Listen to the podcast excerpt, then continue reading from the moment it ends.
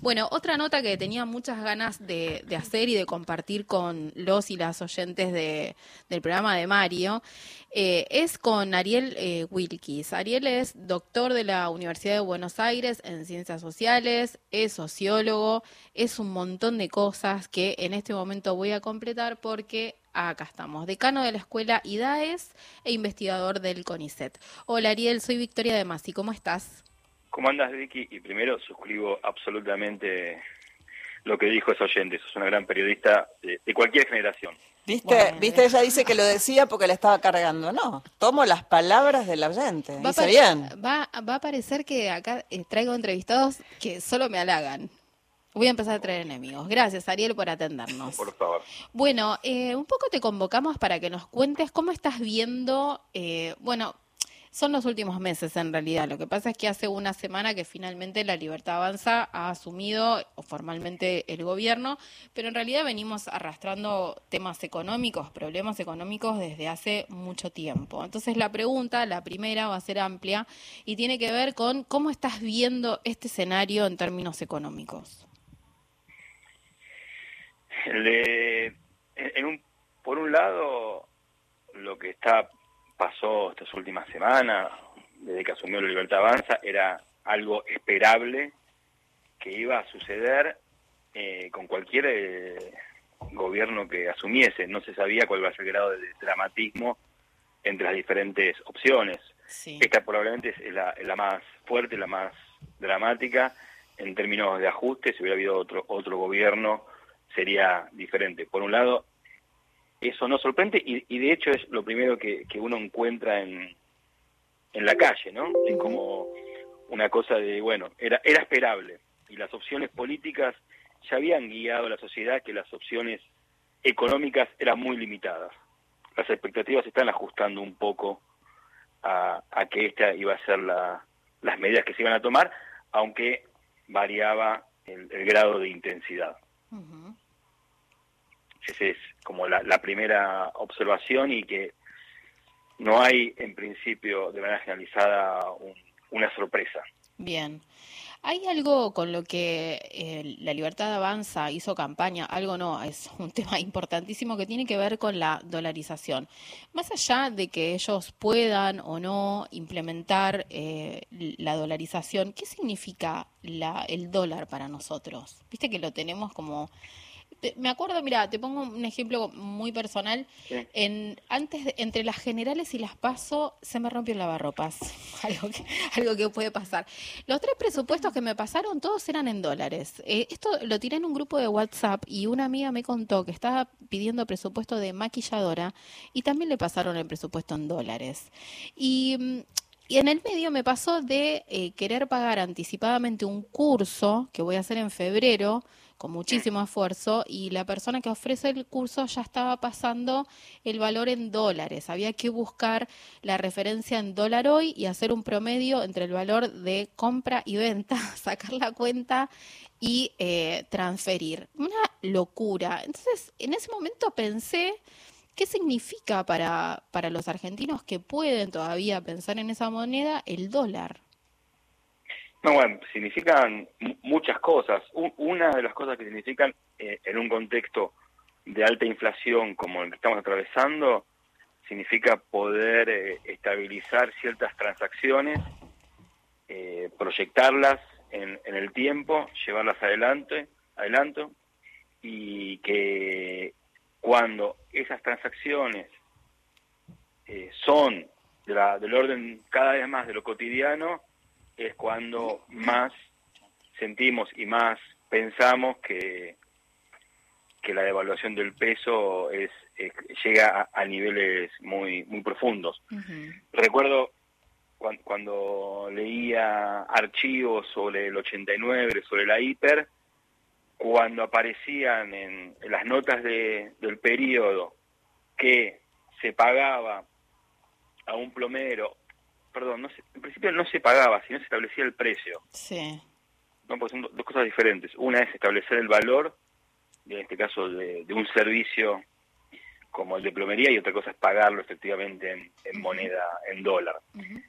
Y ahí es como un umbral, se pasa un umbral y en el tipo de transacciones que vos estás mencionando son, son ese tipo de umbrales que se, se traspasan, son igual eh, no se pasa, si querés, de lo que está más o menos regularizado, que es la dolarización del mercado inmobiliario, a la dolarización de transacciones o operaciones muy cotidianas, muy de la vida cotidiana, como por ejemplo pagarle a, un plomero o pagarle un servicio de reparación de lo que sea. Sí.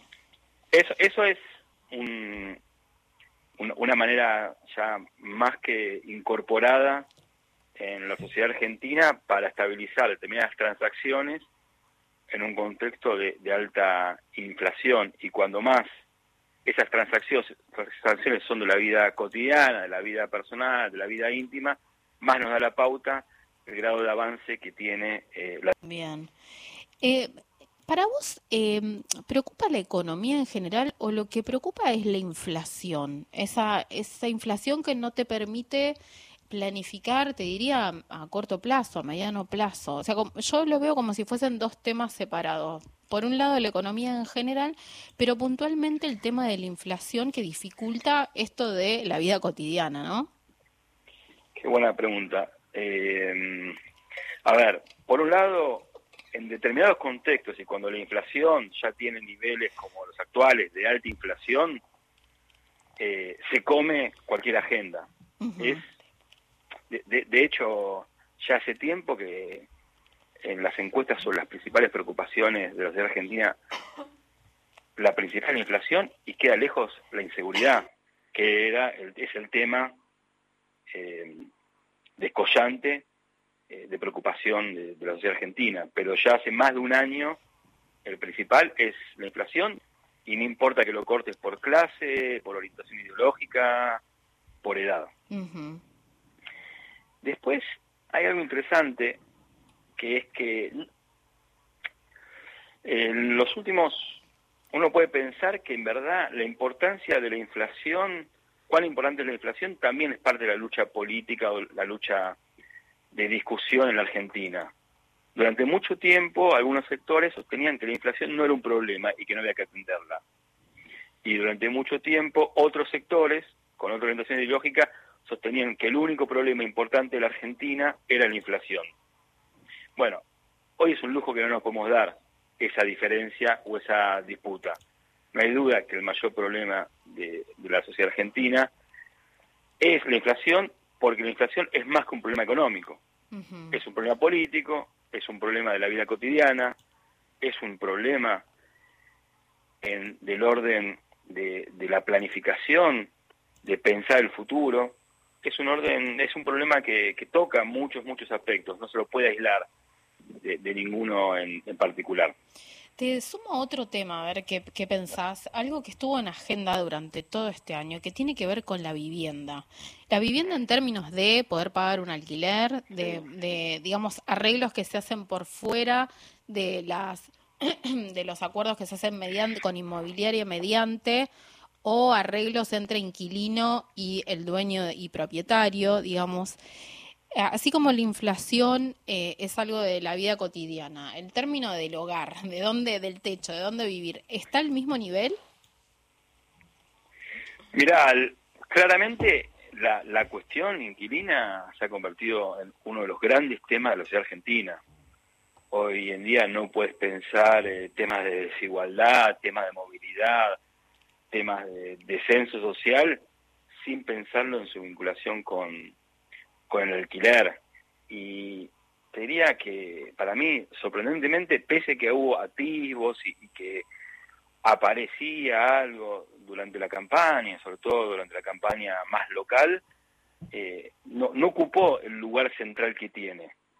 Eh, estamos todavía acostumbrados a pensar eh, las problemáticas sociales desde el mercado de trabajo o, si querés, desde la pobreza y un poco desvinculados de la cuestión de la vivienda y particularmente de la cuestión de, del alquiler. Hoy en día puedes tener un buen laburo, puedes tener un buen sueldo relativo, pero si alquilás te coloca en un lugar diferente de la misma persona que gane lo mismo y si no alquila. Total. Cambia, digamos, radicalmente tu, tu trayectoria, tu lugar en la sociedad y, tu, tu expectativa de futuro. Parte de la sociedad hoy en día más que otro tipo de, de eje de fractura de la sociedad que, que eran centrales en el pasado. Totalmente. Ariel, mi compañera Celeste del Bianco te quiere hacer una pregunta. Hola Ariel, ¿qué tal? Eh, bien, yo te quería consultar, bueno, después de los anuncios de Caputo, lo que se ve en los móviles de televisión y los móviles de radio, también hay como un argumento en gran parte de la gente, es que bueno, hay que pasar este ajuste, que es necesario ajustarnos para después estar mejor. Y es un argumento que a veces también escuchamos en otros momentos de la historia, ¿no? Hay que pasar el invierno.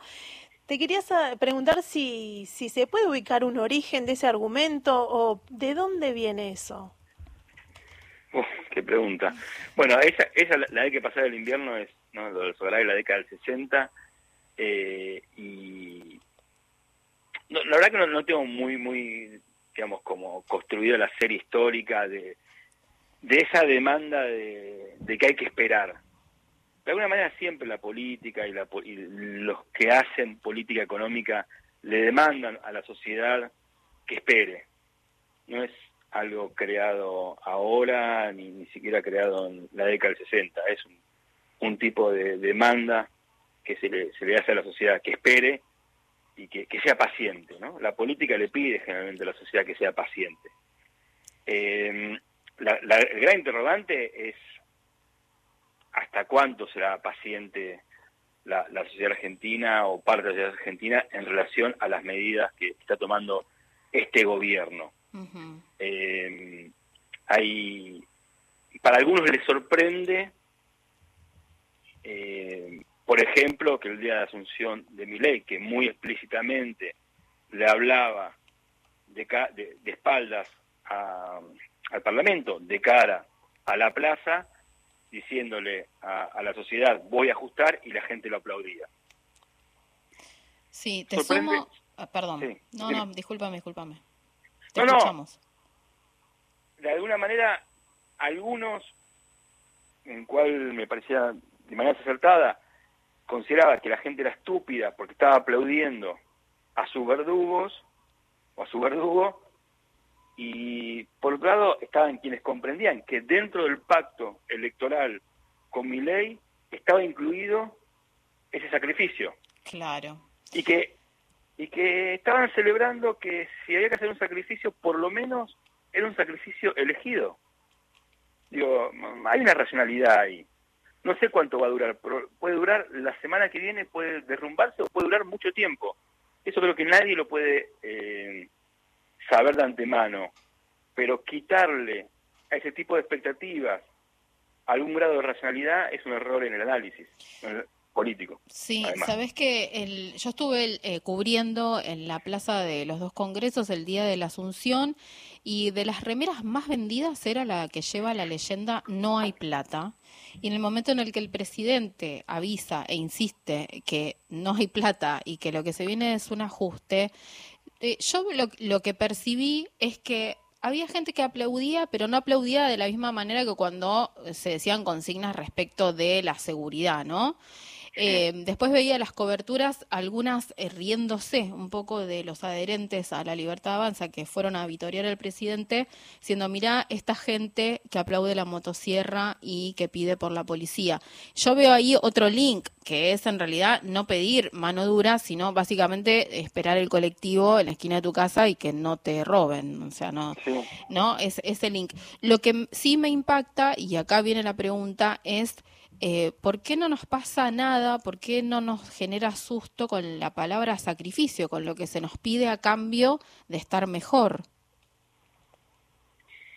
Primero porque es una sociedad que, que viene de hace varias, varios años, sobre todo profundizado durante la pandemia, a, eh, haberse sacrificado, mm. haber sacrificado. Y además haber sacrificado en el marco de un gobierno que no, que como mínimo durante ese tiempo fueron sintiendo cada vez más distante, más alejado y menos propio. ¿Por qué ahora dejar de sacrificarse por un gobierno que se siente propio? Por lo menos durante el tiempo que, que, dure ese sentimiento o ese pacto o ese acuerdo entre parte de la sociedad, parte del electorado y, y este, este gobierno. Digo, hay un margen todavía para sentir que ese sacrificio no es un sacrificio en vano y si es un, es un sacrificio realizado para un gobierno que uno eligió. La última y cerramos, Celeste. Sí. Ariel, te quería preguntar sobre la economía popular, ¿no? Que muchos de los adherentes a mi ley vienen desde ese sector y si bien vos decías, bueno, no sabemos hasta cuándo la gente lo va a acompañar o no, pero ¿cómo se, cómo se reorganiza ese sector de la economía después de los anuncios de, Caputo? Buena pregunta. Por un, por un lado, eh, hay, hay que seguir a ver qué van a hacer las organizaciones, ¿no? Incluso en, en las divergencias o las diferentes líneas internas que tienen las organizaciones de la economía popular. Eh, y, por otro lado, también ver a nivel de, de, la vida cotidiana de muchos de estos sectores lo que, lo que va a pasar, porque estos sectores son los que más golpeados eh, van a ser o son por las medidas de, de ajuste de la economía que está tomando este, este gobierno habrá que ver si estos sectores serán los primeros que se rebelen contra el gobierno, si las organizaciones van a tener la capacidad de confrontar con un gobierno eh, en el cual muchos de sus adherentes o sus seguidores eh, lo han votado. También es un gran desafío para esas organizaciones resolver esa cuadratura del círculo. Bueno, Ariel, te agradecemos muchísimo este ratito acá en Gente de a Pie. Te deseamos un feliz año y bueno, estamos en contacto. Dale, igualmente, un beso a todos. Gracias, Ariel. Pasó Ariel Wilkis por Gente de a Pie.